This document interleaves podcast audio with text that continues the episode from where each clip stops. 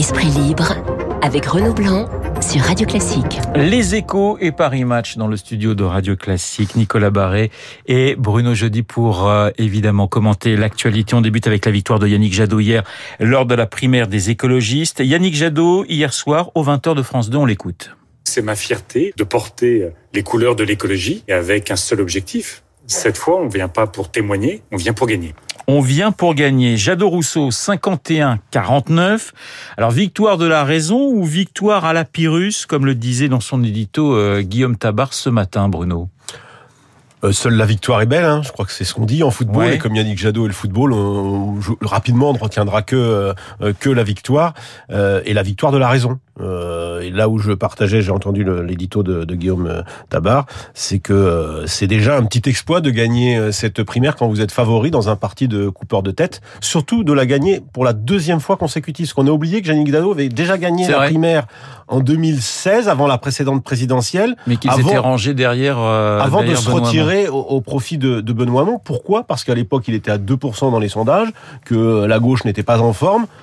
On a l'impression que cinq ans plus tard, on va retrouver le même cas de figure, sauf que cette fois-ci, Yannick Jadot, il a bien l'intention euh, de faire en sorte que ce soit la candidate socialiste qui se retire à son profit et il aura des arguments à faire valoir s'il continue à être devant elle dans les sondages, même s'ils sont selon les sondages à touche-touche, ou lui légèrement euh, légèrement devant. En tous les cas, les écologistes ont choisi le candidat qui était le seul à pouvoir euh, rivaliser, voire à devancer les socialistes. Et ça, c'est quand même la preuve qu'ils veulent aller un, qu'ils veulent aller jusqu'au bout et qu'ils espèrent non pas dépasser les 5% comme euh, Noël Mamère, mais peut se porter plus haut, 10, voire, euh, voire plus, comme l'a dit hier soir Yannick Jadot. Nicolas, vous êtes, euh, vous êtes surpris même par, par cette victoire, parce que c'est vrai que ces derniers jours, on se disait bateau plus Piole, euh, plus Rousseau, c'était compliqué pour, pour Jadot. Finalement, est-ce que pour vous, c'est une surprise cette victoire? Moi, Je suis surtout surpris par les commentaires qui disent que Yannick Jadot, c'est la victoire de la modération, de la raison, etc parce que euh, et qu'on compare ça avec euh, les Verts allemands, parce qu'on l'entendait dans, la revue de presse à l'instant. Euh, on a, il y a quand même un fond de radicalité qui est euh, qui est très fort chez les Verts, et, et, Jadot doit composer avec ça euh, sa victoire. Alors c'est vrai que quand on a gagné, on oublie les conditions de la victoire. Les, conditions de la victoire quand même restent celles d'une victoire à la Pyrrhus. Il, il, a il a remporté avec 2000 voix d'écart sur 100 000 voix, donc c'est très faible, mais surtout il a, il a une base qui est euh, extrêmement radicale et lui-même d'ailleurs a dû euh, euh, prendre des positions qui sont quand même très éloignées de ce qu'on peut voir en Allemagne sur sur des vers beaucoup plus modérés. Donc la modération, elle est quand même limitée. Alors on va bien sûr parler de ces, de ces conséquences pour l'ensemble de la gauche, mais Bruno et Nicolas, vous avez le sentiment avec 51-49 que les écolos sont plutôt unis et vont vraiment faire campagne derrière Jadot, ou ça risque d'être une nouvelle fois une division entre, entre deux camps à l'intérieur des écolos, malgré la victoire de Jadot? Non, ça va être difficile, hein, parce que les primaires, ça, ça, ça fracture euh, d'abord son propre camp, et ensuite, on voit bien, on l'a vu en tous les cas en 2016, euh, c'est difficile de raccommoder tout ça. Et, et, et, Jadot va être au pied du mur. Est-ce qu'il est capable de rassembler euh, son camp, ou est-ce que tout de suite il va chercher à, à, à élargir euh, au-delà des, des, des, écologistes? Ça va être compliqué quand même. Hein, et c'est vraiment, et, on voit bien encore une fois la difficulté des primaires qui fracture le camp Et, et, qui rend difficile ensuite le, le, le, mariage de, de raison. Benoît Hamon l'avait payé cher. Euh, enfin, ça lui a coûté. Il a peut-être pas fait les, les il a peut-être pas fait les gestes pour ça. Mais François Fillon également, qui n'avait pas non plus fait les gestes de, de rassemblement. Donc, c'est une fois de plus, on voit bien ce que provoque une primaire dans un dans un parti. Et on a vu cette image d'ailleurs de, de, de, Yannick Jadot et de Sandrine Rousseau juste après la victoire de Yannick Jadot. C'était furtif. Hein. C'était furtif et, et, ah voire plutôt froid, hein, Nicolas. Ah bah oui, oui, c'est une blague. J'ai noté cette phrase de, de, de, de Sandrine Rousseau vous pouvez compter sur moi pour la suite de l'aventure. Euh, effectivement, on peut compter sur elle pour lui savonner la planche. Euh, le paradoxe de Yannick Jadot, c'est que pour rassembler son corps, enfin c'est classique, euh, il va devoir se radicaliser, mais pour arriver à quelque chose, il faut qu'il fasse le contraire. Donc, oui, c'est le grand écart. Un, petit peu compliqué. Alors, évidemment, cette, cette élection a des, a des conséquences à gauche. Vous parliez, Bruno, de, de, de cette victoire qui n'arrange pas les affaires d'Anne Hidalgo, qui arrange peut-être un peu plus celle de, de, de Jean-Luc Mélenchon. Oui, absolument. Hein. Bon, c'est une mauvaise euh, mauvaise nouvelle pour euh, Anne Hidalgo qui avait fait qui avait fait le pari en début de campagne, mais pas seulement là en septembre. Moi, je me souviens l'avoir suivi au printemps. Euh, elle faisait le calcul que les écologistes, comme d'habitude, enverraient Éric Piolle. Alors à l'époque, on parlait pas de Sandrine Rousseau, mais en tous les cas le plus le plus radical, qui plafonnerait à 2-3% dans les sondages, ce qui leur ce qui était le pronostic qui leur était accordé à l'époque, et que tout ça ferait ferait ses, ses affaires. Et ben c'est son pari est, raté. Donc ça va rendre difficile l'émergence d'une candidature euh, unique autour de la, de la maire euh, de Paris, même si elle a euh, un, vernis écolo incontestable. Mais moi, ils travaillent ensemble à Paris, hein, les écolos et les socialistes. dans la difficulté, mais ils travaillent ensemble. Donc je pense que c'est une mauvaise nouvelle pour Anne Hidalgo, qui par ailleurs, de toute façon, ne va pas très très bien dans les enquêtes d'opinion. Jadot, est-ce qu'il va aller voir Anne Hidalgo en lui disant ça serait bien que tu te, tu te retires et que tu te ranges derrière moi? Vous l'imaginez, Nicolas, avoir ce type de discours avec euh, la maire de Paris bah, Aujourd'hui, on n'imagine pas la maire de Paris surtout l'accepter parce qu'elle elle estime qu'elle euh, est la force motrice à gauche et Jadot estime qu'il est aussi la force motrice. Vous ne pouvez pas avoir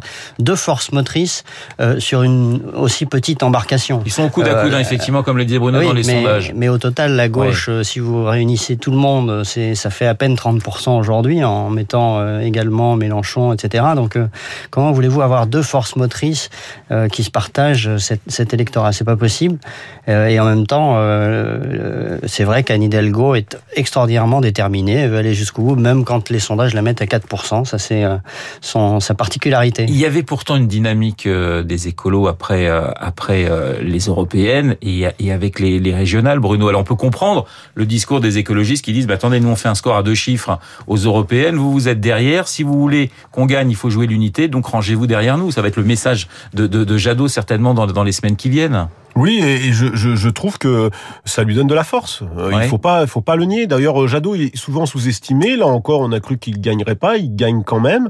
Euh, aux européennes, souvenez-vous, euh, il se traînait plutôt dans les sondages et dans la, dans les dix derniers jours, il a progressé pour atteindre. Alors, c'était pas non plus le Nirvana, mais enfin, il fait quand même 13 et demi, 13 et demi Il y a des candidats écolos qui ont fait plus que lui, je pense à Code Bendit.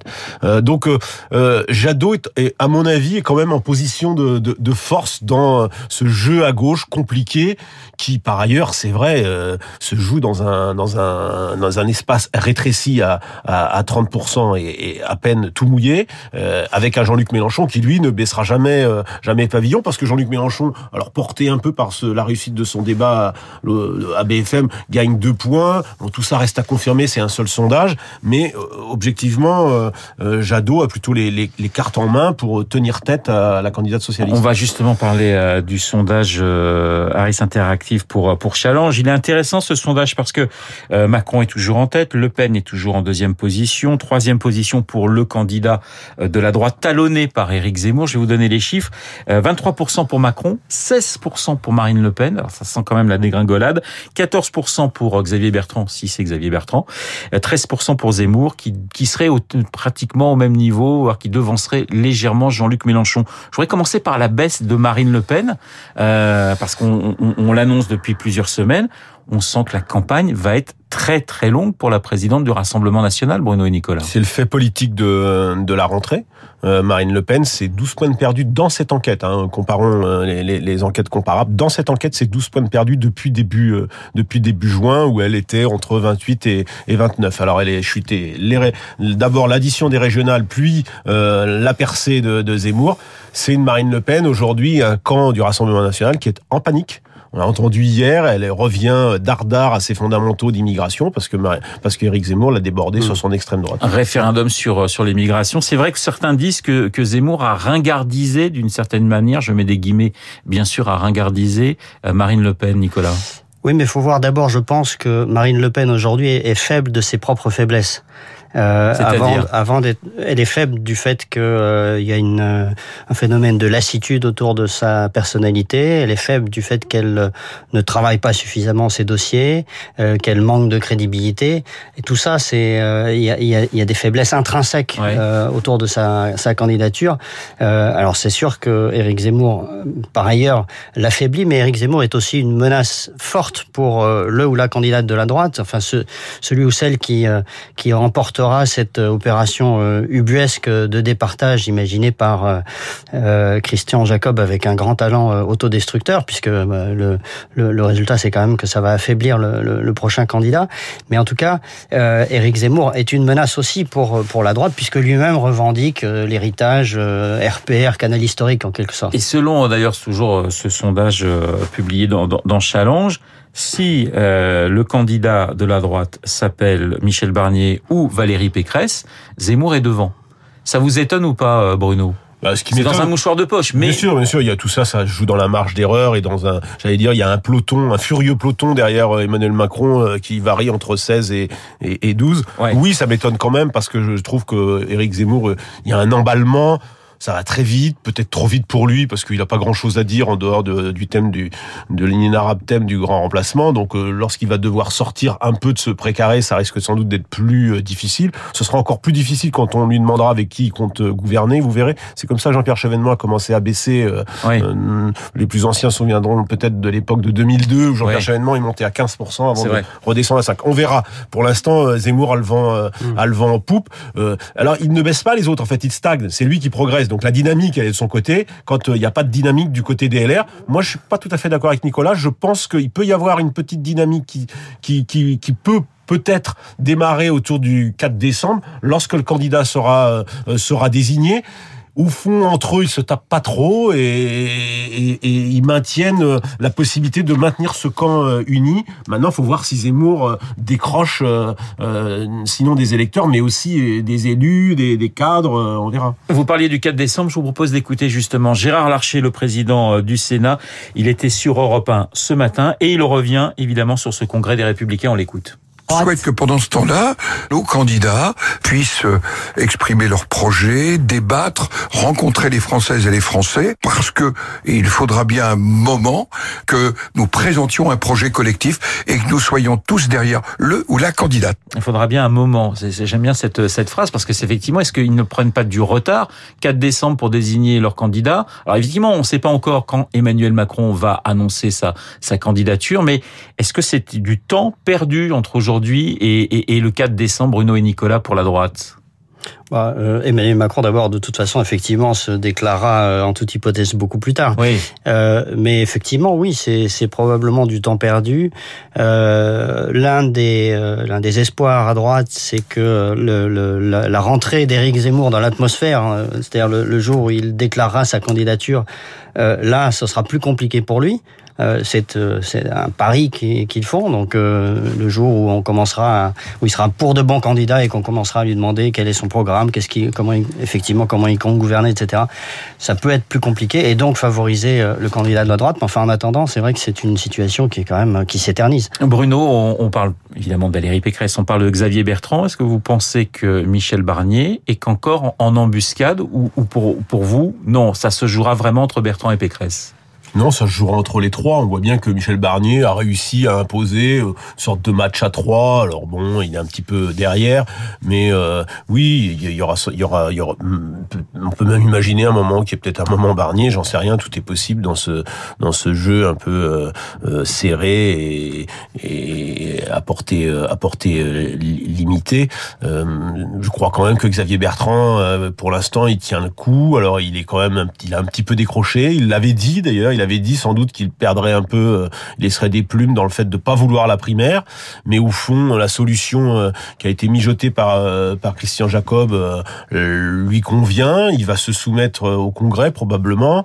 Moi, je crois que la date, c'est c'est vraiment, c'est on aura oublié tout ça. Il faut les présidentielles, c'est assez long, c'est un marathon, faut garder ses nerfs. Ça sert à rien de s'emballer. Là, il y a un emballement de fou au mois de septembre. Enfin, franchement, toutes les présidentielles montrent que ce qui se passe en septembre, ça n'a plus aucun intérêt en janvier ou février. Voilà, un marathon et pas un sprint. Bruno Jeudi, Nicolas Barret dans Esprit Libre ce matin sur l'antenne de Radio Classique. Merci messieurs, il est 8h56. Dans un instant, Lucille